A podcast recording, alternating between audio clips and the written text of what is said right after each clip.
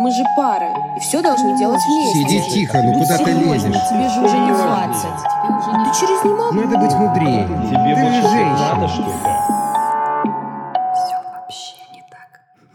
Привет! Это подкаст «Все вообще не так». Я Зоя Молчанова, горе-ведущая этого выпуска. Со мной вместе Даня Александров, наш продюсер и мой соведущий сегодня. Всем привет.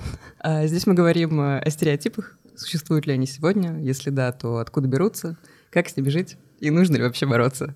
Слушайте э, этот выпуск и э, увидите, как я умираю от стыда и э, ужаса.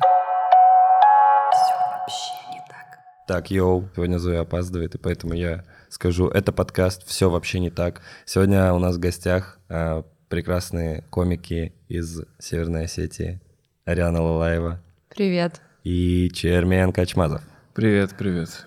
В целом, быть комиком непросто, согласитесь. Да. Очень много стереотипов а, есть о юморе, а, о стендапе. Почему стендап сейчас, например, главная а, такая юмористическая штука, а не comedy club, например. Блин, стендап главная юмористическая штука сейчас. Да, разве? А вы не думаете так? Блин, мы настолько не участвуем в этом, что это А он мимо. где? Какой-то другой стендап, наверное, сейчас самая главная юмористическая штука. Мне казалось, что стендап еще долго будет вот этим оправданием лени для всех. Типа, я стендап-комик, да ты на работу иди. На работу иди. Ну почему? А стендап это не работа? Ну, для нас, конечно, работа, но для, Для мамы. для мам Для мам, да. Для мамы вообще ничего не работа, кроме вот той работы, где ты зарабатываешь ровно столько денег, вот ровно столько для мамы. Чтобы ей спокойно было, и ты должен зарабатывать столько денег, что, чтобы тебе каждый раз не хватало 10 рублей на кокаин. Вот. Чтобы ты не мог преодолеть вот этот рубеж до кокаина, чтобы ты такой, знаешь, стоишь у кокаин киоска. Типичная ситуация в Москве, стоишь у кокаин киоска, и ты каждый раз сокрушаешься, типа, «Да, блин, опять 10 рублей не хватит. Ладно, пойду работать опять месяц.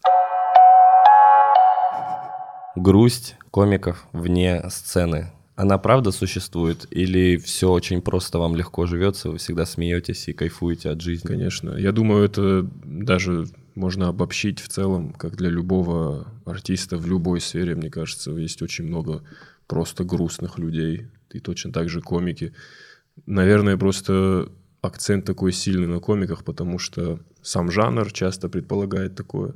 У людей ассоциации срабатывают такие стереотипы, в том числе, что типа вот ты выступаешь с грустными, с грустными шутками, подаешь их как-то вот так монотонно, меланхолично, и у людей сразу такой какой-то портрет твой рисуется, что ты вот до выступления ты был дома, курил сигареты в стол и запивал это все касторкой, я не знаю, ну, что твоя жизнь прям очень блеклая, блеклый-блеклый рассказ Есенина. Это же еще люди, которые, ну вот условно, я нигде не работаю, только выступаю. И по факту у меня есть невероятное количество времени, чтобы подумать о том, как же я несчастен и как же я не оправдываю надежды. У меня столько времени на это, что, ну, это просто от этого не сбежать. Типа ты такой поиграл в приставку, пообщался с друзьями, побыл активити, а потом такой целых 6 часов еще осталось. О, Господи. Ну, пожалуй, поосуждаю себя. Что же мне еще делать в этом мире? Безусловно. Ну, то есть у тебя слишком много времени на рефлексию, наверное. И в целом твоя работа как комика — это постоянно рефлексировать, постоянно анализировать все то, что происходит ну, на разных этапах, как мне кажется, карьеры. То есть вначале ты рефлексируешь с тем, что происходит с тобой только, потом как, э, твой скилл повышается, и ты как человек становишься более зрелым, там, взрослым, и ты рефлексируешь вообще так, в более там масштабах страны, не знаю, в мировых масштабах. То есть тебя начинает волновать еще больше вещей. Поэтому, да, безусловно, грустных людей много в стендапе. То, что ты занимаешься юмором, тебе помогает, например, а, там как-то ты пошутишь над этим, и это будет твоей защитной реакцией или что-то такое. Ну, ты сидишь, сидишь такой, э, Афганистан заняли талибы, запрещенную в России, террористическая организация. И вот мне от этого грустно, раз ты уже в масштабах мира мыслишь. Но при этом ты придумал какую-то шутку про это, и тебе стало легче. Или это вообще никак не помогает? Я думаю, не, не столько важно пошутить именно про это, То есть, если, допустим, тебя волнует э, что-то, какая-то несправедливость в каком-то прецеденте, то не сам, ну, неважно именно про это пошутить, но если ты в целом выступил вот с этим настроением каким-то, другими люб- любыми шутками донес э, мысль, которую ты хотел донести, то это тоже работает. Как бы не обязательно именно сказать э, про конкретный случай. Можно пошутить про мать так, что всем будет понятно, что ты там за мир и против там каких-то вещей. Ну, понимаешь, о чем я? То есть даже если ты вообще не, не, не будешь ничего провокационного говорить, а просто само по себе сам, сам факт выступления часто может поправить твои дела. Просто от того, что ты хорошо выступил, повеселил людей, выговорился, условно, просто выговорился. Даже если ты не смешно выступил, но ты выговорился, это чисто по-человечески в любом случае немного разгружает тебя. То есть индивидуальный момент для всех комиков. Ну, то есть Тут какие-то шутки. там какие-то шутки. А, ну хорошо, вот ты говоришь, что было бы круто выступить с настроением на сцене, тебе станет легче. Есть популярный стереотип, что для многих стендап-комиков стендап — это психотерапия. Да. А, как для вас? Мне кажется, это тоже, э, мне кажется, это слишком романтизировано на самом деле. Вся тема с психотерапией. Да, безусловно, в каком-то роде, да, но вот это вот, когда некоторые комики такие, я, моя боль, вот она, и я выхожу, и я, моя боль, да нет же, ты вообще не, не это делаешь. Ну, это просто не про него, когда он это говорит. Как психотерапия работает, мне кажется, это энергетический обмен во многом очень сильный. Ну, прикинь, просто каждый день, это же ненормально для многих людей. Каждый день ты стоишь перед публикой большой, и они тебя обсматривают, они тебя обслушивают, они тебя оценивают. Каждый божий день ты стоишь перед оценивающими взглядами большого количества людей, и мне кажется, это не психотерапия, это из испытания. Я согласен полностью, что это губительная романтизация. Губительная в тот момент, когда ты сам начинаешь так думать. Ну, если ты сам говоришь про то, что это терапия и все вот это, то это Да. губительно в первую очередь не, не для твоей психики, а для твоей карьеры.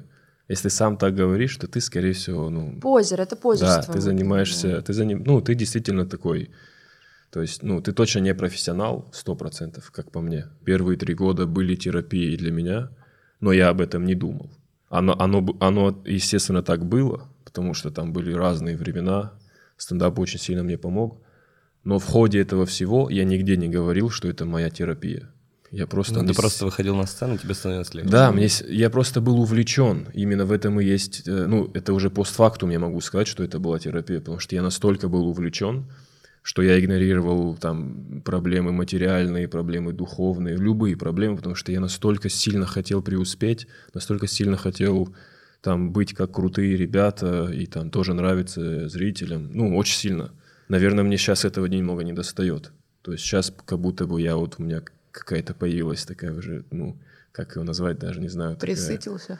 Нет, нет, как, как будто просто чуть-чуть, не знаю, такая претенциозность в том, в, в том смысле, что я такой, да, да, господи, куда спешить? Ну, у меня был какое-то долгое время ярлык какого-то там грустного персонажа и всякое такое. Чера со своими грустными историями. Примерно, примерно вот так.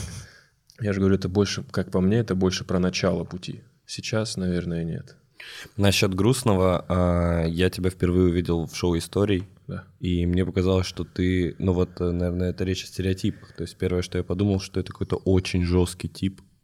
Он, э, ты еще так уверенно херачил что-то, какую-то свою историю, ты прям стоишь, что-то прям сдаешь ее идеально. И я такой, вау, ни хера себе, я, наверное, его не буду смотреть. Потому что он какой-то такой жесткий, что мне... втащит. Мне, да, мне смеяться страшно. Там, ну, там еще история какая-то такая была. Но вот э, как ты к этому относишься? Вот, допустим, человек на тебя смотрит и такой, ой, он кавказской внешности, значит, он, значит, точно дома бьет женщину, точно еще что-нибудь там кричит, эй, вслед вот это вот. У меня как будто бы есть, не знаю, это нормально или нет, но у меня есть разделение между тем, как я к этому отношусь с точки зрения стендап-комика и с точки зрения просто э, лица кавказской национальности. Ну, наверное, интересует и то, и другое. А. Ну, что тебе ближе? Конечно, с точки зрения комика, как бу- как будто бы, когда ты надеваешь, ус- условно, надеваешь маску свою, когда ты комик, знаешь, ты все, вечером я выхожу на выступление, я надеваю свою маску комика, супергероя. Тебе в, в плане вообще любой какой-то моральной, моральных устоев каких-то, моральной какой-то этики, всего вот этого, ты, ну, я себя чувствую настолько над ситуацией всегда. То есть, ну, тебе все по плечу. Меня невозможно чем-то задеть, потому что, ну, я стендап-комик. Я, я сейчас самый главный здесь. Я вам сейчас что-то расскажу, а не вы мне. Как будто бы сам вообще факт существования в этот момент какого-то стереотипа про Кавказ или про там каких-нибудь еще меньшинств. Это для меня сугубо средство, еще один, еще один вариант э, там с- соорудить какую-то конструкцию, чтобы там подшутить над зрителем или над какой-то ситуацией. Обе- обернуть это все в любом случае в элемент выступления, шоу, стендапа, не более того. То есть, когда я через призму стендап-комика, меня не задевают абсолютно какие-то такие вещи. Надо больше бы мне об этом думать. То есть я в этом плане как- как-то очень бессознательно подхожу. То есть я, например, я очень сильно забываю про это. Я забываю, как я выгляжу. Потому что я каждый день выступаю, и я забываю реально про тот момент, что до того момента, когда я первый раз их сильно посмешу, я для них стоит, типа, я же себя не ощущаю, я не осязаю, что я, типа, высокий, и для них здоровый, еще бородатый, и все такое. То есть я из-за того, чем занимаюсь, и как, как на это все смотрю, мне кажется, будто бы я для них вот этот прикольный тип. Я не, не, не думаю никогда о том, что есть люди, которые меня первый раз видят, и до первой шутки смешной, они на меня просто смотрят, типа, «Бля, какой-то здоровый чел, блин, надеюсь. Наверное, не буду хлопать, не буду смеяться, а то я его вдруг я его обижу чем-то. Ну, мешать ему. Сейчас буду ему мешать выступать. Нет. Дождусь русского мальчика, там посмеюсь. Сейчас буду просто спокойно сидеть. То есть, и условно Илья Золин, который выходит на сцену, он для всех уже комичный персонаж. Вот он, я миллиард раз видел, как Илья выходит на сцену, молчит минуту, и в зале происходит вот такое. Что? Какой странный чел. Если бы я вот так вышел, молчал минуту, они бы решили, что я захватил здание. То есть первые пять минут моего выступления должен доказать им, что я смешной. Доказать им, что со мной можно этот вечер проводить вообще, в принципе. Успокоить. Да, ну, такой момент, и это, я просто это принял. А с точки зрения просто парня-кавказца, слава богу, наверное, что, ну, опять-таки, во, во многом из-за моей жизни как комика у меня мало времени соприкасаться с людьми вне вот, ну, вне этого контекста. Я очень не, не тусовый уже человек особо. Ну, ты знаешь, один раз, но четко. Очень редко, но Но метко. но метко, да. Короче, я рад, что в моей жизни мало моментов, когда я чувствую на себе какую-то там дискриминацию или национализм. То есть я ее чувствую посредством других происшествий, когда это с кем-то происходит, из моих сородичей. Я реагирую на это, типа, ну, мне, у меня не получается эмоционально быть в стороне. То есть я принимаю это на свой счет каждый раз практически. Даже когда я знаю, что чел виноват, мой сородич, все равно я такой, блин, Угадайте, что произошло. о май гад. Это зашла пришла. ведущая подкаста май Зоя гад. Молчанова.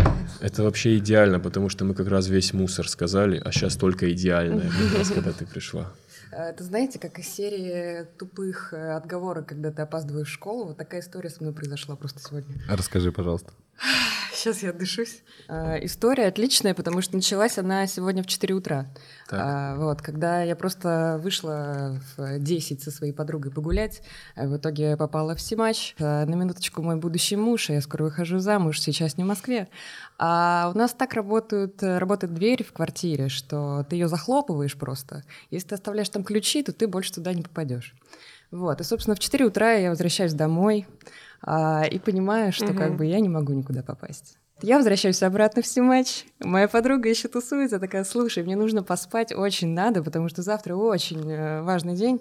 В итоге, ну, я осталась у нее ночевать, отлично, выспалась, все хорошо. Ночили на расслабоне, пошла завтракать. Да, мы, Приезжаю заме- на мы заметили. Да, приезжаю на Трубную, а там ничего нет. Потом я вызываю такси, я вызываю не на Александра Солженицына, а на Александра Невского, и думаю, боже, так прекрасно, мне ехать всего 10 минут. А в итоге я здесь. И очень рада вам. Прекрасная история. Блин, очень похожая система с дверью, как у кавказцев. Они захлопывают двери, это больше не ваша квартира, теперь это их квартира. Ну, короче, давай мы пойдем дальше. Че я буду сейчас просто пересказом заниматься? Да-да, расскажи Я- прям все. Я себя в четвертом классе ощутил сейчас. В четвертом классе ощутила себя я, Да. Дань. Вот. А, и поэтому сейчас мы идем по какому-то пути, где мы разговариваем о том, сложно ли быть кавказцем в стендапе. Думать о том, что, блин, а, я же еще кавказец, они, наверное, меня немного будут бояться, надо, наверное, как-то... Просто тупо нету, нету вот времени даже на это. В целом, как, наверное, профессионал, ты должен понимать, как ты выглядишь для зрителя, как ты, даже, даже то, как ты одет. То есть для меня это сильно решает, потому что, ну, там, из-за габаритов и всего остального, то есть мой выбор в одежде очень сильно решает воспри... Даже, даже то, как я стригусь и то, как там, насколько я обросший, я просто это, ну, замечал по мере выступлений в разных образах.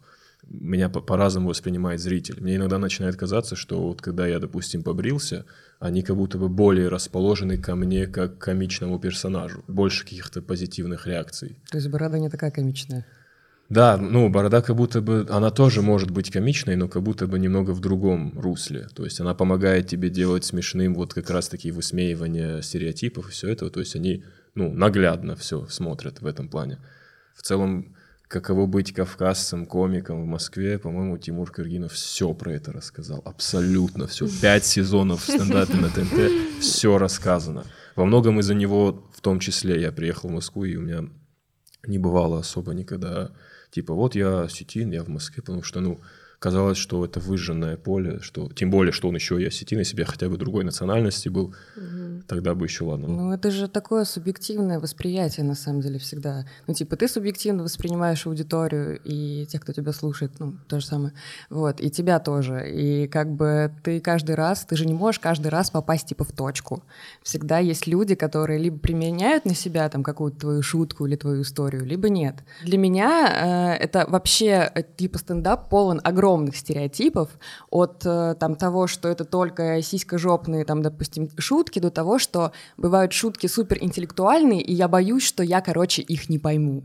И поэтому я такая, блин, ну как бы хорошо шутить, это про классный интеллект, а я вроде как норм, но а вдруг э, до меня не дойдет, и я буду думать, блин, что вообще происходит? Обалдеть. Из-за того, что типа сейчас стендап супер в тренде, и это сейчас очень модно, и я такая, о боже, я как бы вроде как понимаю, что происходит в мире, но до меня еще это не дошло, потому что у меня есть какие-то барьеры.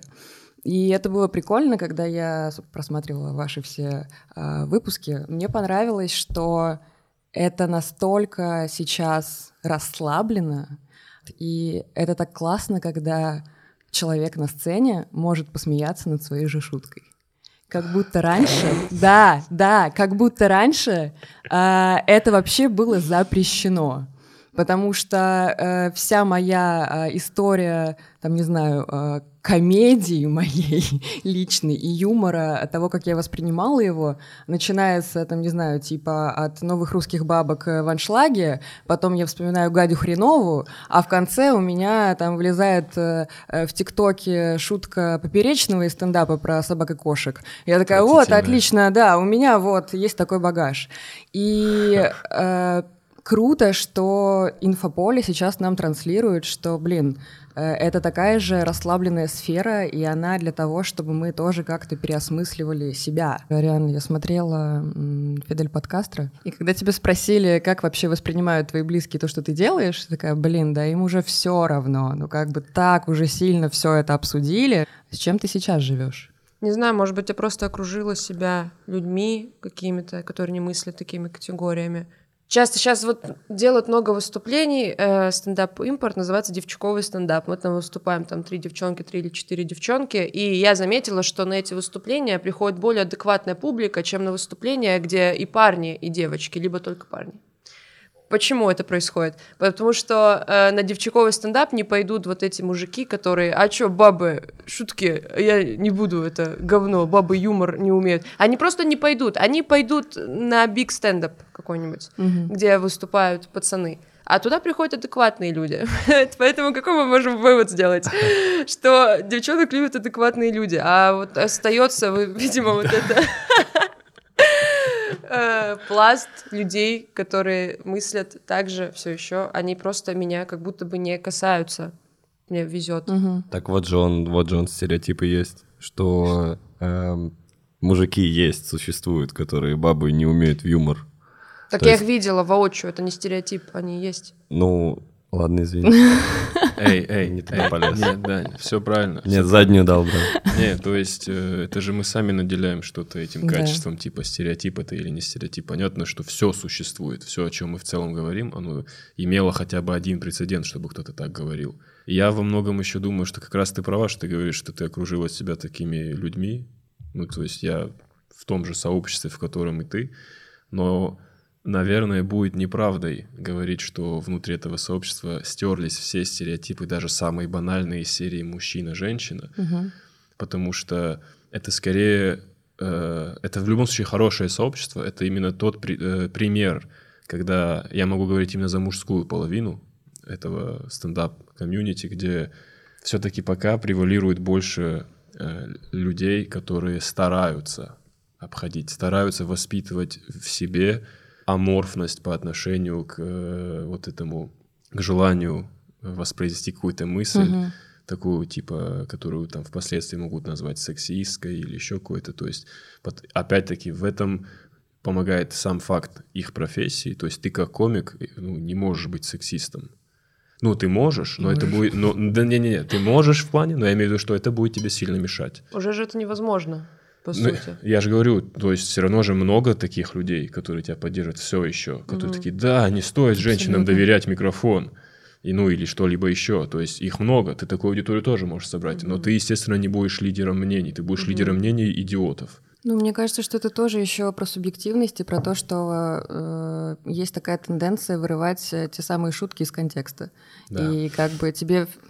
Да. А тебе в любом случае может типа, прилететь за это. Какие фильтры это формируют и какие границы это формируют? Я думаю, вообще нет никаких фильтров. Мы все, мы все в опасности даже сейчас. Не помню, кто с кем-то мы разговаривали с комиков по поводу ситуации с Драком, по-моему. С кем-то из больших, из таких мудрых. Из взрослых. Из взрослых, да, с из взрослых. Блин, прикольно, что у меня даже в стендапе взрослые, как и раньше, в детстве. А, Что просто вот э, нам пока что везет, что вот пока что с нами это не произошло.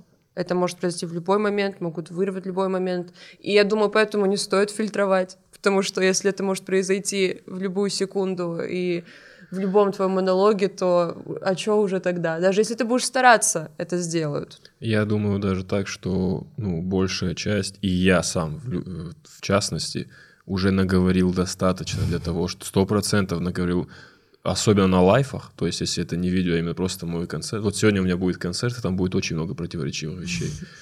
И но, те, но опять-таки, вот до этого прецедента, э, который случился, я даже не думал уже об этом. Ну, правда, я ноль раз переживал о том, то есть все мои переживания, опять-таки, как мы и говорили про стереотипы, да, то есть я не думаю обо всем этом. Я настолько, ну, захвачен и переживаю про то, будет ли людям смешно, и, про- ну, даже не столько смешно, а проведу ли я для них хороший вечер. Для меня каждый раз странно, когда, допустим, у меня концерт в выходной день, и люди приходят, я такой, вы доверяете свой выходной мне? Вы работали пять дней? Я делаю это каждый раз в Питере. Я такой, о господи. Вы такие, так, суббота. Ну, доверим ее Чармаю. Ну, Чармай очень, очень располагает, располагает. Никогда его прежде не видел, но он мою субботу должен. Ну, то есть, для меня это невероятно. Я такой, ну, я переживаю о том, как мне сделать для них хороший вечер. Если я еще и буду думать о том, кого-то это обидит или еще, ну, шоу явно пойдет не туда. Сейчас, мне кажется, под ударом сильнее всего в любые публичные лица, потому что сейчас уча- с- участие зрителя в том, что происходит, самое тесное, чем когда-либо за всю историю вообще. Вот есть звезда, допустим, там, Рассел Кроу. Я там, ты посмотрел «Гладиатор» и думаешь, ну, Рассел Кроу — это, о май гад. И ты знаешь про Рассела Кроу ровно то, что он снялся в «Гладиаторе». Больше ты про него ничего не знаешь. Ты идешь, покупаешь газету «Семь дней» и узнаешь про него то, что придумала, придумала про него Елена Соколовская, которая сидит в офисе и надо выдавать контент. Она такая, Рассел Кроу, по-моему, обиделся на Дженнифер Лоуренс. Ну, Я так тоже делала. ну, вы понимаете, про что я? То есть не было доступа вообще. А сейчас не то, что доступ, есть прямое участие. Сейчас ты сидишь и не знаешь, когда какой-то чел, который вот, ну, прикиньте, каждый день он в инфополе, каждый день, каждый день, каждый день, и в какой-то момент он решает вклиниться во все это. Решает, типа, а что это Ариана Лагаева себе позволяет вот это? И просто выкидывает в свой вот этот аккаунт, и это находит отклик у таких же нескольких ну, то есть это же такая вот вспышка, как поджечь пух, не знаю. Цепная реакция происходит. Да, ну по то этим. есть, и поэтому я и в этом плане согласен с Арианой, что вот рассчитывать вот все эти вещи, ну это нереально как будто бы. Надо просто, мне кажется, две вещи понимать. Нужно ли это тебе с точки зрения выступления конкретного? И второе, какую реальную ответственность вообще ты готов принимать? И если ты трезво понимаешь свой скилл в этом плане, то, мне кажется, ты можешь быть расслаблен и там, делать свою работу. Блин, я сейчас подумала, ну, про, про фильтры про контекст, э, что каждый раз, получается, выходишь и понимаешь, что, в общем-то, тебе терять нечего. У тебя сразу как бы есть э, там цель, да, выступить хорошо и там, не знаю, как-то законтачиться э, с аудиторией и, в общем-то, как пойдет, и включить эмпатию. Но глобально, если ты никогда не знаешь, к чему это приведет, то, в общем-то, окей, я смирился с этим, погнали. Да как тоже, вот у меня к вам обоим вопрос. Вот вы сейчас в этой тесной, приятной комнате говорите, где очень хорошо звук идет в уши, вы говорите, э, что в целом я не буду фильтровать. Но Да. вот ситуация с Идраком. Да. А, Это прям уже угроза лишения свободы. Есть еще какая-никакая в России тоже присутствует культура отмены. Это, ну, тоже можно потерять карьеру свою или там, там, я не знаю, подписчиков, э, аудиторию. И как вот здесь, э, ну, вы... Хорошо, может быть, это до первого случая или как это? То есть вот вы выходите, вы говорите там, не проговорили какую-то нужную информацию, что какая-то штука запрещена в России. Да. И вот вам прилетает там либо гигантский штраф, либо какое-то лишение свободы. Ну как, как вот на это смотреть здесь? фильтровать, если я буду выходить на сцену каждый раз с мыслью, как бы мне никого не обидеть, как бы мне сейчас не подставить свою карьеру под удар, ну, я умру через два месяца от того, что у меня нервы сдадут. Так невозможно. Ты говоришь какую-то острую вещь, которая потенциально может возбудить там толпу, надо полностью понимать эти риски, надо полностью понимать, нужно ли это для твоего выступления. Ну вот ты же уже говоришь, что ты понимаешь эти риски, значит, ты как-то фильтруешь. ну, знаешь, это все равно, что фильтровать на уровне там подсознания и рефлексов. Ты когда смотришь на огромного парня, ты же сразу фильтруешь, что типа, скорее всего, тебе с ним не тягаться, тебе с ним точно так же. То есть рождается что-то, ты очень быстро анализируешь это, ну, на уровне вот какого-то рефлекса. То есть я резко анализирую то, что я придумал сейчас, я уже знаю, как, какая реакция на это может быть. Потому что есть какой-то контекст, есть какая-то тема. Есть же еще момент э, умысла, то есть если изначально есть умысел того, чтобы ну, привлечь к себе вот такую, знаешь, рекламу, привлечь к себе просто внимание таким образом, то есть я абсолютно уверен, что прямо сейчас в головах у многих есть э, идея того, чтобы, ну не точно так же, но они, наверное, смотрят на эту ситуацию и думают, блин, зато за него столько людей узнало, он вообще сейчас везде во всех новостях, сто процентов. Типа плохой пиар тоже пиар. Да, да, Отлично. да. Ну, сто процентов такие умы сейчас есть. Какой-нибудь молодой, молодой чел, который, знаешь, его не замечают на майках, и он там пытается писать свои первые шутки, он такой, да я могу просто сказать нечто вот такое неоднозначное, или просто оскорбить кого-то, как ему кажется. Сам заявление напишу. Да, и типа привлечь к себе внимание. Ну, понимаешь, о чем я? Я готов сказать острую любую вещь. И я говорил некоторые вещи не на камеру, которые, ну, но за которые я, за, я заранее их обдумывал и понимал, что я, я за них отвечу вот подобным образом. И мне никто ничего не докажет. Я вот так считаю. Ну, я знаю этому цену. Сейчас время такое, надо знать контексты. Стендап — это про какую-то уверенность в себе и самоуверенность? Или это все-таки про то, что ты каким-то образом решаешь свои внутренние проблемы? Все, мне кажется, что тебя... Это же вообще один из способов э, лечения панических атак. все, что тебя отвлекает, хотя бы на какое-то время, это уже можно считать твоей терапией. Ну, типа переключение, да? Да, то есть и поэтому стало популярным это мнение. Просто человек внезапно, там, ему 19 лет, у него есть какие-то там проблемы, и он просто студент, или даже, может, не студент, и он начинает заниматься очень плотно стендапом, то есть выступать каждый день, находиться в комьюнити только коми. Он, потому что если ты выступаешь каждый день, и в целом ты начинаешь профессиональный путь, твой круг э, общения сильно сужается. Как бы ты этого не хотел, все равно ты очень много общаешься с комиками. И посредством этого ты резко, ну, ты резко меняешь свою жизнь. У тебя такой контраст внезапно до, до и после твоего соприкосновения со стендапом, с комедией и в целом с что-то деланием до этого, что, естественно, ты немного разгружаешься. Ты не зам... Точно так же, как заняться спортом для кого-то. На время занятия чем-то новым и чем-то интересным тебе, чем-то приносящим тебе доход, удовольствие – ты разгружаешь, это, естественно, какие-то позитивные вибрации в твоей голове. А все остальные разговоры, типа, вот я выхожу на сцену, и я говорю о своих проблемах, и мне становится легче. Если ты сам вот так себе это транслируешь, то это вот, как сказала Ариана, это больше романтизация всего этого, Мгм. то есть романтизация своих проблем. Это вот как нелюбимый мной в целом контент, почти 90% все, что на Netflix есть, именно вот эти подростковые сериалы, Ну да, да, да. которые ну, просто упиваются вот этими там э, паническими атаками, биполярными расстройствами и, и делают это очень красиво, и все девчонки такие, блин, как круто, чтобы парень был нездоровый, вот этот с проблемами, чтобы кучу, блядь, лекарств ему покупать каждый божий день, мириться с его настроением. Прикинь, ты проснулась, ты хочешь на пикник, охуенное солнце, а он такой, не знаю, все тлен. Пиздец, сейчас просто хочу дома остаться. Слушайте, ну есть же такая штука, что ты, когда постоянно крутишься в каком-то одном сообществе, ты условно находишься там в определенном пузыре, типа в вакууме. И вот у меня, например, сейчас такое. Я постоянно общаюсь с одними и те же, э, теми же людьми, которые занимаются тем же, что и я. И мне вообще не хочется разговаривать про работу, когда я куда-то выхожу, например. Или там я знакомлюсь с человеком, меня спрашивают, а ты чем занимаешься? Я такая, господи, может быть сказать, что я вообще как бы не работаю и просто наслаждаюсь жизнью. Вот. А когда я общаюсь с людьми из, из э, какой-то другой сферы, мне кайфово, потому что это каким-то образом вообще расширяет мое мышление и опять же переключает. И нет ощущения, что как бы ну, слишком большин- большая концентрация там одних и тех же людей и из одной и той же сферы.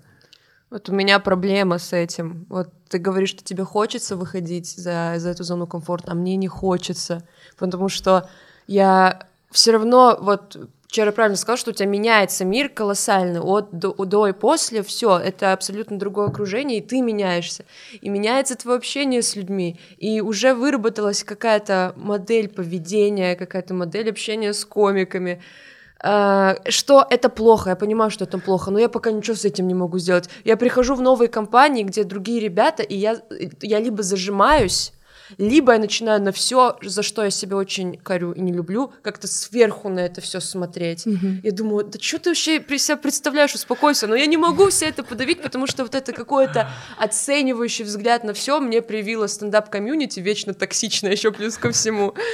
И вот я не знаю, я обратно бегу, давайте комиками посидим и пообсуждаем вещи, которые мы все знаем. Uh, да, я, кстати, отдельно именно про мир uh, женщин, комиков думал, и это, это невероятно сложно. Я в смысле, не представ... токсично? Нет, нет, нет. Uh, именно их, их быт невероятно сложен. То есть быть, быть реальным, ну, допустим, быть вот Арианой прямо сейчас очень сложно с точки зрения, то, что, то есть она не просто уже, то есть она комик, какого-то уже определенного уровня. То есть она прям тесно связала свою жизнь с этим и с этими людьми. И ей сейчас общаться условно вот э, с парнем каким-то не из этого круга, угу. не обязательно комиком, но хотя бы который не, не рядом, теме, да, не рядом, не, не около хотя бы э, этой движухи, этого мира, очень сложно, потому что это, ну, понимаешь, о чем я? Да, То есть да, да. он для нее заведомо, она идет сразу на какие-то уступки. Мгм. И, естественно, в какой-то момент, э, это же дело времени, в какой момент тебе начнет казаться, это, блин, типа, все же не так должно быть. Я же не должна, типа, идти на какие-то реально уступки в самом начале. Мгм. У парней, безусловно, тоже есть проблема, но несоиз- несоизмеримо, потому что, ну, все-таки это немного разные миры.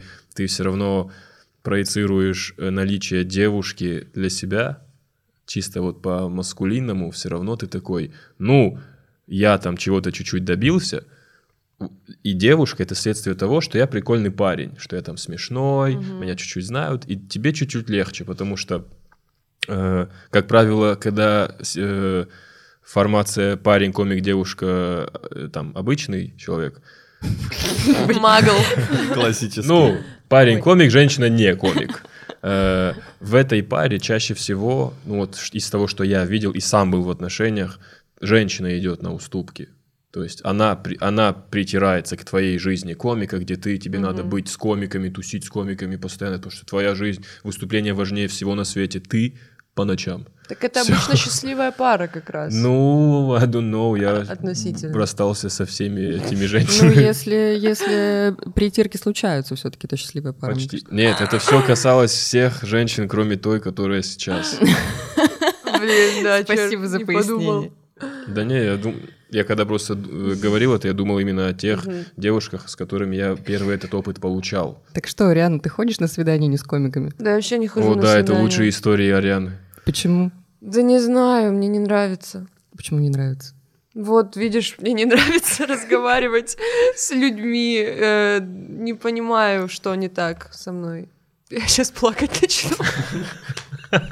Это правда. Сейчас мы переходим к, к теме грусть комиков. Ну, не знаю, ну есть э, какие-то парни в директе. Ну, они там Которые есть. огоньки присылают. Да, вот они есть Салам, красавица. Да, да, да. А, вчера на Таганке не ты была. Я просто из Дикси выходил, что-то лицо знакомое. Слушай, а ты вступаешь вообще в такие диалоги в директе, когда тебе что-то такое Блин, присылают? когда вот что-то скучно, и вот есть потенциал смешного скрина, Ага. что вот, Да, я типа, видела в инстике. я отвечу что-то только тогда. Да я не знаю, зачем ходить на свидание, если знаешь, что ничего из этого не выйдет, и это просто будет потрачено впустую время. А, блин, вообще, кажется, надо прекращать стендапом мне заниматься. Иначе я не буду никогда счастливой. Да мне не, на... Ну, как, ну кто? Ну, это же твой выбор Давай, сейчас, да типа, выйдешь замуж за продюсера, успокойся. Да, вообще, правда? например. Обещаю. Ты сейчас обещаю. наванговал сейчас. Обещаю. Можно ходить на свидание, да, чтобы смешные истории потом были, чтобы потом о них рассказывать. Ты не понимаешь, зачем, потому что тебе, в принципе, не хочется отношений сейчас, и ты увлечена там условно своей работой. Или как бы и хочется, но... И хочется и кольца. Извините, я хотела немножечко фольклора внести в, раз- в разговор. И хочется и кольца. Да говори как есть, Ариана. Скажи правду. Какую? Я могу вместо тебя ее сказать. Скажи. Да неинтересно, просто неинтересно. Ну смотри, когда ты, когда ты просто девчонка и просто парень, в наше время, и без того супер сложно, типа, найти э, своего человека. Сколько на это уходит сейчас, вот времени, да? Условно, когда, вы, когда, Это у тебя, правда. когда у тебя нету никаких стоперов, никаких сильно отличительных черт, когда ничего на тебя сильно не повлияло, и у тебя обычные взгляды на жизнь. А теперь представь, что ты еще и занимаешься чем-то, что как человека тебя так сильно меняет, и у тебя уже супер определенный взгляд на вещи, и тебе в этих условиях теперь придё- надо искать какого-то человека. И, и, и понимаешь, что ты для него, ну, там столько условностей, ты для него там девушка, красивая девушка, или девушка, которую он считает сексуальной, ты еще и комик, он с точки зрения этого немного как-то на тебя может смотреть с предрассудками какими-то. И все это вместе, и, и в обратную сторону он для тебя, как парень, ты на него смотришь и думаешь, да, ну, прикинь, тебя каждый день окружают остроумные челы, там, популярные, и ты с ними там дружишь, и вы там тусите, а потом появляется просто Андрей. Да на, ну, ну по чесноку, ну типа, тебе, это не, это не в минус Андрею. Андрей, Андрей, Андрей возможно, может быть отличный парень. отличный, да, я видел отличных парней, которые подкатывали коряне, Андрей которые там- Гайдулян. которые типа там спортсмен или врач, и он был бы, скорее всего, классным, там, хорошим мужем, возможно. И, ну, как, как именно парень вот на обозримое будущее, он выглядел точно очень неплохо. Очень удачная партия, говорят в Джен Эйр. Блин, ну не кажется, что это тоже своего рода стереотип? И типа получается, что общество, в котором ты постоянно крутишься, навешивает на тебя определенный ярлык, и ты типа думаешь только так. И как будто ты думаешь, что у тебя больше нет никакого выбора, кроме того, что только в этом сообществе условно когда-нибудь кого-нибудь себе найти. Нет, ну мы же говорим, то есть э, это же не так, что мы сидим дома или сидим на микрофонах и рассуждаем. Каждая из нас встреч... она в итоге же видится, видится с какими-то парнями, общается, но Сейчас как менеджер ее. Хорошо, что она с папой пришла, да, я вот тоже думаю. Не, у меня, у меня было, у меня, наверное, было еще больше, чем у нее ужасных свиданий в Москве, ужасных первых встреч, когда я понимал, когда я уже в дороге, в автобусе или там в метро, я такой, да мне же не интересно абсолютно все, что она собирается говорить сегодня. Она ничем, ну, она нет.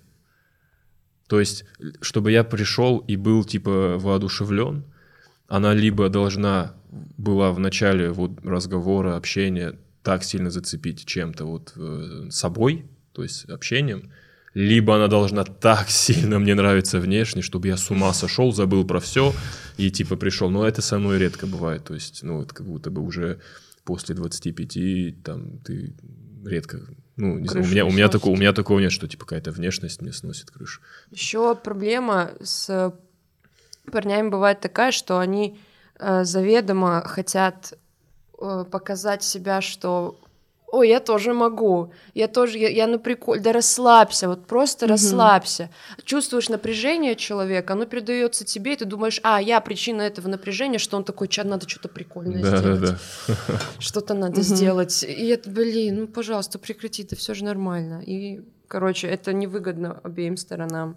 Могу я такой вывод сделать из ваших слов, что если ты Андрей, стоматолог из Твери, то Ариана Лалаева для тебя вообще недоступный нет, человек, нет, нет, нет, зазвездившийся. Это не зазвездившийся. Но я понимаю, не, я понимаю, о чем вы говорите, вещи, просто... Да, чтобы это не звучало претенциозно, что это мы, комики, такой, столько недосягаемые. Но это немножко цинично, на самом вот. деле, со стороны. Это, нет, это, это цинично, но, но не должно быть претенциозным. То есть мы это, это, это больше, я это, об этом говорю как больше о каком-то минусе, да. как о каком-то какой-то деформации. Угу. То есть это, это для меня это прям плата за то, чем я занимаюсь. Это одна из тех вещей, которые делают мою жизнь сложнее.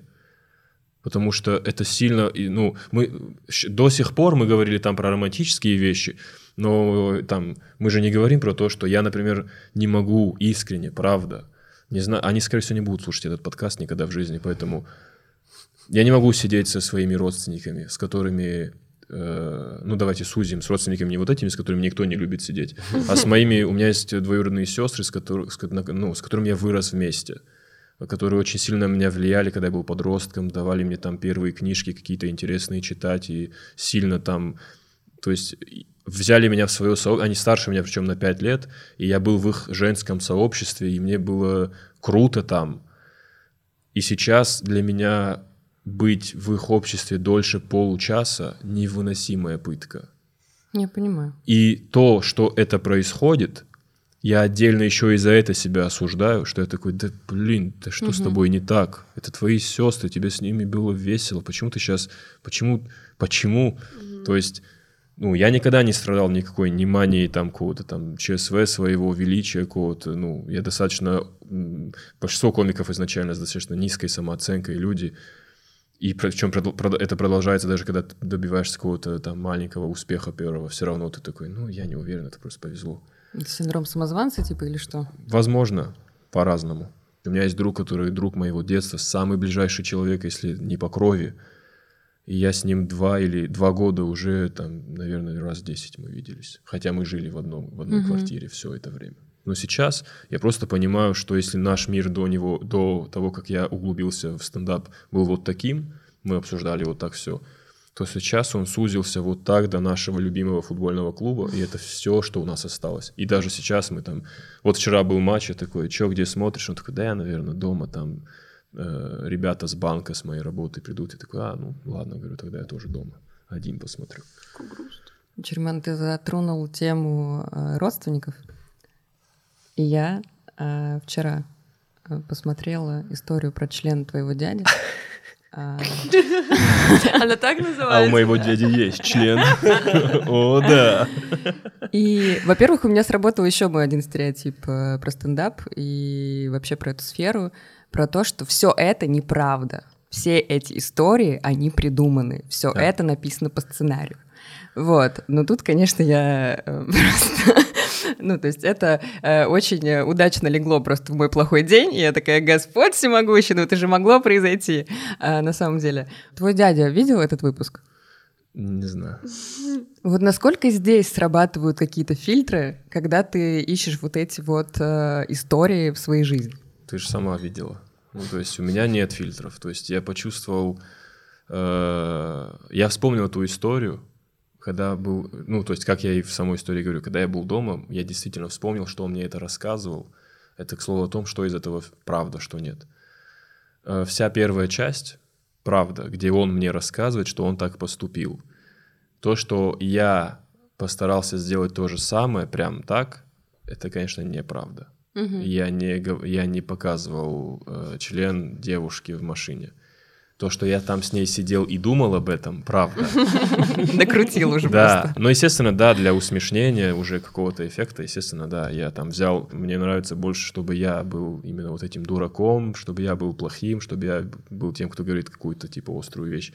Поэтому я сделал такой ход, что, типа, да, я тоже так сделал, типа, смешно, стоит, чтобы проверить. Я не думаю о том, что там дядя обидится или все.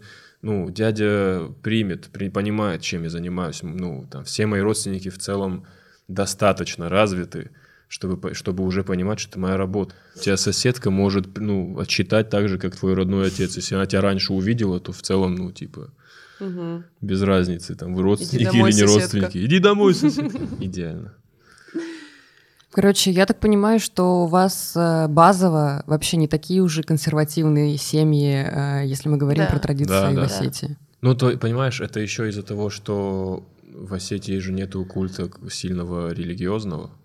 То есть Возможно. преимущественно в Осетии люди христиане. Есть э, э, мусульманский сегмент, но он намного меньше. То есть, ну, и это осетины очень, короче, их намного меньше, этой группы осетин, которые в свое время когда-то там приняли э, ислам и типа живут э, с этой религией.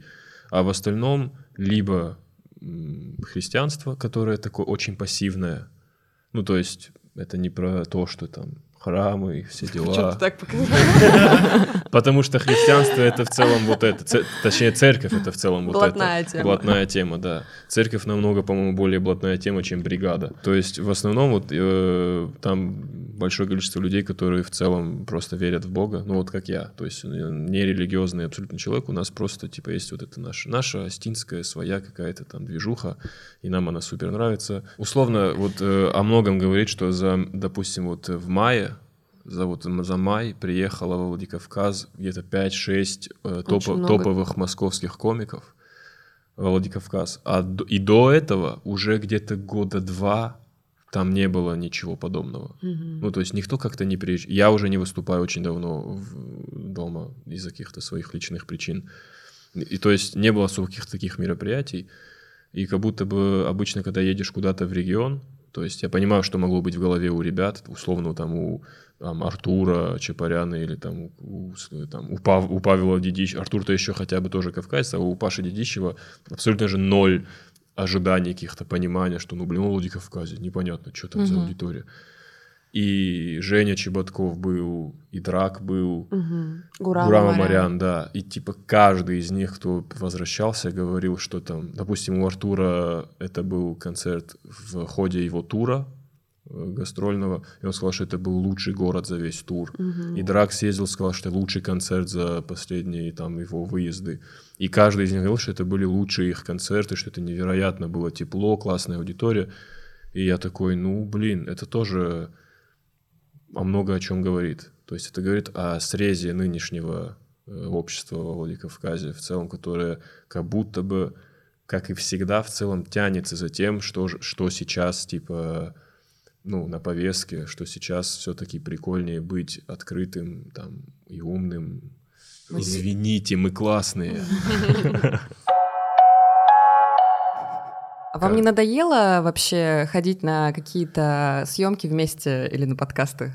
А Вы очень часто появляетесь где-то вместе, и даже недавно, господи, что там? э, Разгон. Разгоны. Да. А, Разгоны. Блин, скандальная передача. Наконец-то удалось. Ну, на мой взгляд, не знаю, Да. как на самом деле обстоят дела. Почему так получается? Но Мы часто ходим? На самом деле нет. Так кажется, мне, я Да. думаю. Короче, это, это просто шлейф тянется с того момента, как мы пожили какое-то время вместе с Арианой. И из-за того, что мы вот постоянно были друг у друга в сторис и типа ходили вместе куда-то, потому что мы в одном доме живем, естественно, мы там куда-то вместе идем. И сложился просто такой стереотип. Да, то есть по факту это, по-моему, Седаун у нас был. у нас был седаун, Да, и то, да, да. и то Давно, седаун давно. на тот Давно, момент, да. который еще не факт было, Да. что он станет вот этим седауном. То есть я там просто сижу, Яйцо. кушаю яйца, не помыл даже голову, меня там живо. Ну, потому что на тот момент Давид, Давид, Давид такой, типа, вот есть вот этот мысль проекта, подкаста, снимешься, типа, ну, то есть по-дружески попросил, и такой, да, конечно, я человек, звезда какая-то, конечно, я соглашусь. Ариану тоже подписали, и вот мы у нас на кухне посидели. То есть я, если бы я знал, что это потом будет вот так, как это было, я бы тоже такой, что для меня стендап? Стендап, в первую очередь, это про боль, про себя. Вот это терапия, понимаешь меня? Ты понимаешь меня, братан? Ты смотрел «Сопрано»? Да, я смотрел «Сопрано». Это очень круто. Это очень круто. Я смотрел «Сопрано». Ну, то есть, вот это разгоны, Да, и все. и все. Мы, типа, у нас нету больше. Просто такой вот сложился шлейф, то, что мы просто там дружим и жили вместе и всякое такое. И Вы нас снимали шиперят. квартиру вместе да, какое-то да, время. Да. Да еще И два нас парня. шиперят Да-да-да-да. жестко, Шиперят. шиперят нас. Не, я вообще с удовольствием, я думаю, что вот эти разгоны, э, этот выпуск в целом мне очень нравится, что вообще он произошел, потому что как будто бы очень давно, очень долгое время ты вот где-то снимаешься и не получаешь той отдачи, которую хочешь, которую ждешь. И было очень волнительно, потому что вот мы отсняли, и мы прям в очень таком приподнятом настроении были, потому что казалось, что все прошло вообще класс. И там были какие-то разговоры у Монтажеров. у- да, у продакшн ребят были разговоры, что да блин, как-то вот не совсем в нашем стиле все прошло. Типа, это Смешно. больше- это- да, это типа... Получилось слишком хорошо. Ну, то есть, то есть немного не в формате, да, то есть немного не в формате, то есть было как бы из-за того, что было много именно историй, Мгм. По их мнению. Ну, короче, все эти разговоры нем- немного э, вот сбили э, радостную волну, и мы начали с Арианой переживать, что там, типа... Ну, я, я, я в основном еще переживал, что там вырежут, вырежут и всякое такое. В итоге повырезали, но все равно выпуск всем понравился. И, и причем прикольно, что все в- практически, ну, все участники выпуска, типа, всем понравились. То есть обычно там хвалят кого-то одного. Я думаю, что процентов, наверное, 50 того, что это прошло именно так, для меня было, что Ариана там сидит. Мгм. Потому что вот это настроение, которое вы все равно какой-то, ну, особый вайб, который уже, ну, несколько лет, и какая-то легкость. Ну, то есть я знаю, что я сейчас скажу какую-то херню, ну, на подсознание, да, об этом не думаю, но на подсознание такой, да я сейчас скажу херню, не смешную, но Ариана поугарает. И я уже не буду чувствовать себя как, ну, типа, в поражение какое-то. И я из-за этого был так расслаблен, что вот, ну, все, моросить начал, как дурак. Ну, у типа, тебя там, знаешь, еще такая поза расслабленная. да, Прям так, видно, так для меня, так для меня, так для меня резко исчезло. Вот это первое, это самое лучшее мое где-либо появление в, в том плане, что я забыл, что есть камеры. Ага. Я все, я просто угорал с ребятами, как будто бы они мои лучшие друзья, и мы просто угораем. И я был полностью вот реально получал удовольствие от съемки, такого никогда не было, вообще никогда. Хочу идти везде с Арианой постоянно. На Урганта. На Урганта тоже с Арианой придем. И станцуем там хонга кап. Что? Это наш национальный танец, мы его везде танцуем. Серьезно? Да. Блин, было бы классно, если бы мы это показали, ну да ладно. Если бы у нас был видеоподкаст. Да, Мы можем звуками показать. Оп-оп, оп, оп-оп-оп. Мы как будто бы два старых трахающихся человека. Может, закончим это, Грегори? Оп-оп. Короче, что значит ваша дружба? А, Вы дружите, потому что у вас есть какая-то условно, опять же, национальная поддержка, или это все-таки что-то другое, и из чего вообще состоит ваша дружба? Ну, думаю, мы изначально подружились из-за того, что мы осетины, Ну по-моему, да? Типа это было движком изначальным. Да, вообще изначально движком было то, что нам не нравилось. Будем, Серьезно? будем честно говорить. О, да. это хорошая тема. Все-таки, все-таки, друзья, кажется, стереотип подтверждается. Ну, слушайте, я, я, я же, мне 20 лет. Я, при, я два месяца в Москве, типа, приехал на бум, и тут никого не знаю, занимаюсь только вот, пытаюсь выступать, и вообще вот так хожу весь как этот дикобраз какой-то. И тут появляется... Я вообще никаких мыслей о девчонках. Какие девчонки? Я в Москве. И тут появляется Ариана, типа, такая вся красивая, прикольная, смешная. И еще и вот этот огромный бонус вот так вывали- вывалили, типа, она еще есть. тика». И в моих, знаешь, как в Том и Джерри, типа, три семерки в глазах у меня. Ну, типа, ну, Джекпот. это было бы аномально, если бы я, типа, ну, если бы она меня как-то не привлекла мое внимание, учитывая, что вот, ну, каждый божий день ты не видишь, не видишь никого, ну, то есть там все, ты там выступаешь, а потом резко появляется такой персонаж. Э, И мы, ну, это недолго продлилось, типа вот где-то месяц. Э, Я такой, блин, блин. А что произошло? Почему Э, симпатия? Мы сходили в кино, На какое кино вы ходили? Э, мы пошли на Логана, на. Росомаху. Я получил... Ой, я так рыдала, жесть. Или Илюха тоже был? Не, мы вдвоем, вдвоем были. Мы вдвоем. Не смей портить. Как сейчас помнит. Я все помню. Я вот, я потому что я все понял. А я не я так вот так, как в сумерках просидел вот так с рукой. Она не давала руку. Не, мы там, не, там в плане, что я там почувствовал, что, ну, типа, мы хорошо провели время, типа, мы реально просто посмотрели фильм, поугорали иногда, э, потому что там что-то комментировали. И очень скоро после этого мы начали жить вместе, потому что вот И так Тут пока все складывается. закончилось. Нет, типа мы с Лукой Хиникадзе тогда и с двумя еще ребятами снимали квартиру. Эти двое ребят русских, они съехали, э, и мы, и мы, нам нужно было два, двое людей. И этими двумя людьми стали Ариана и Томас. Но примечательно, что Томас и Лука знали Ариану намного раньше, чем я, но ее кандидатуру предложил именно я. Я такой, а вот Ариана хочет съехать там с общаги, типа всякое такое. Ну и в итоге, да, они к нам заехали, и ровно через неделю после совместной жизни я такой, да как ты вообще мог? Ну, типа, у меня, у меня настолько атрофировалось любое романтическое восприятие Арианы. Как ну, работает бытовуха. Типа, да, она, она ничего в смысле не делала такого, просто я, ну, у меня все умерло в этом плане. Я после этого мог даже, если я бы ее, если бы я ее увидел голой, я бы такой, «Господи, Что ты мне видел? ужас какой. Ариана, займись своими, не знаю, шелушится кожа у тебя. Ну, понимаешь? И как-то вот так, то есть совместная жизнь, какой-то вот общий такой вайб, э, не знаю, какие-то такие приколы.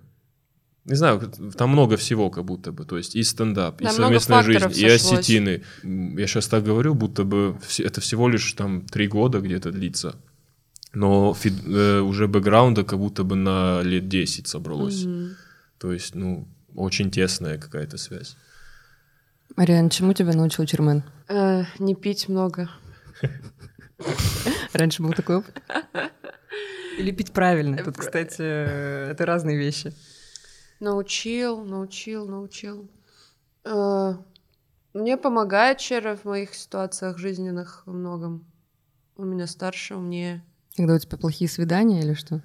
Э, Ну, последствия свиданий решаются. Просто, э, не знаю, был рядом, когда надо было быть рядом, наверное, вот так как-то. Учитывая этот город э, и жизнь здесь, ну, типа, вообще такое понятие, как дружба, я, я точно подчеркнул, что здесь это сильно все может измениться с людьми, которые ты думаешь, что это твои друзья и всякое такое.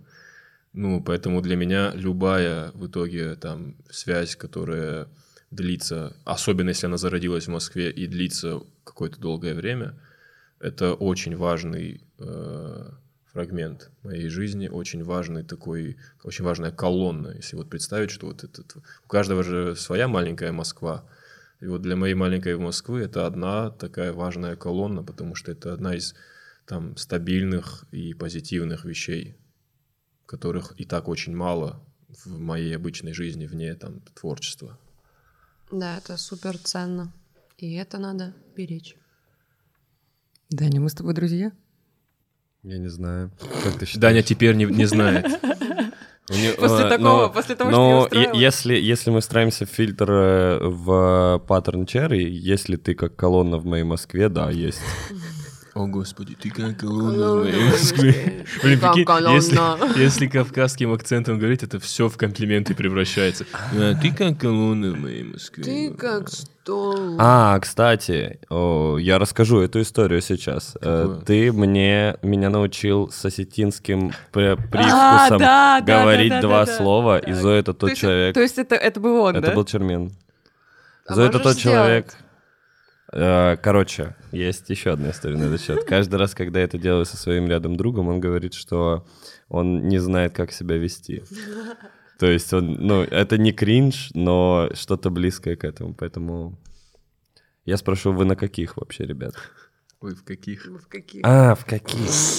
Я тысячу людей научил неправильно это говорить.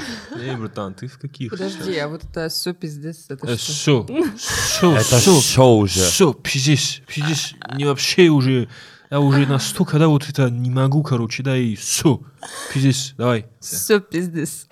Все, уже все. Оно уже и пиздец.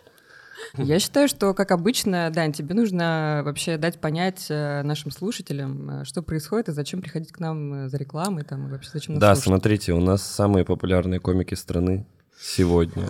В следующий раз это может быть Иван Ургант, я не знаю. У нас уже и гости заебись, и выходим мы постоянно. А, Покупайте скорее у нас рекламу, кем бы вы ни были. Сегодня я предложу вот такую рекламную интеграцию. Если у вас есть футболки, вы, например, печать футболок, печать наклеек на футболках, а, мы можем наклеить а, вашу печать, а, наш принт, логотип и выпускать аудиоподкасты. Никто не увидит, но мы будем с таким настроением здесь сидеть и так часто скажем про эти футболки, что, ну, вам это понравится. Великолепно. Продано. Да. Спасибо, слушайте нас на Apple Music, Яндекс.Музыке, SoundCloud, э, Google подкастах и где только не. А, В общем, пока-пока. Пока. Пока. Спасибо.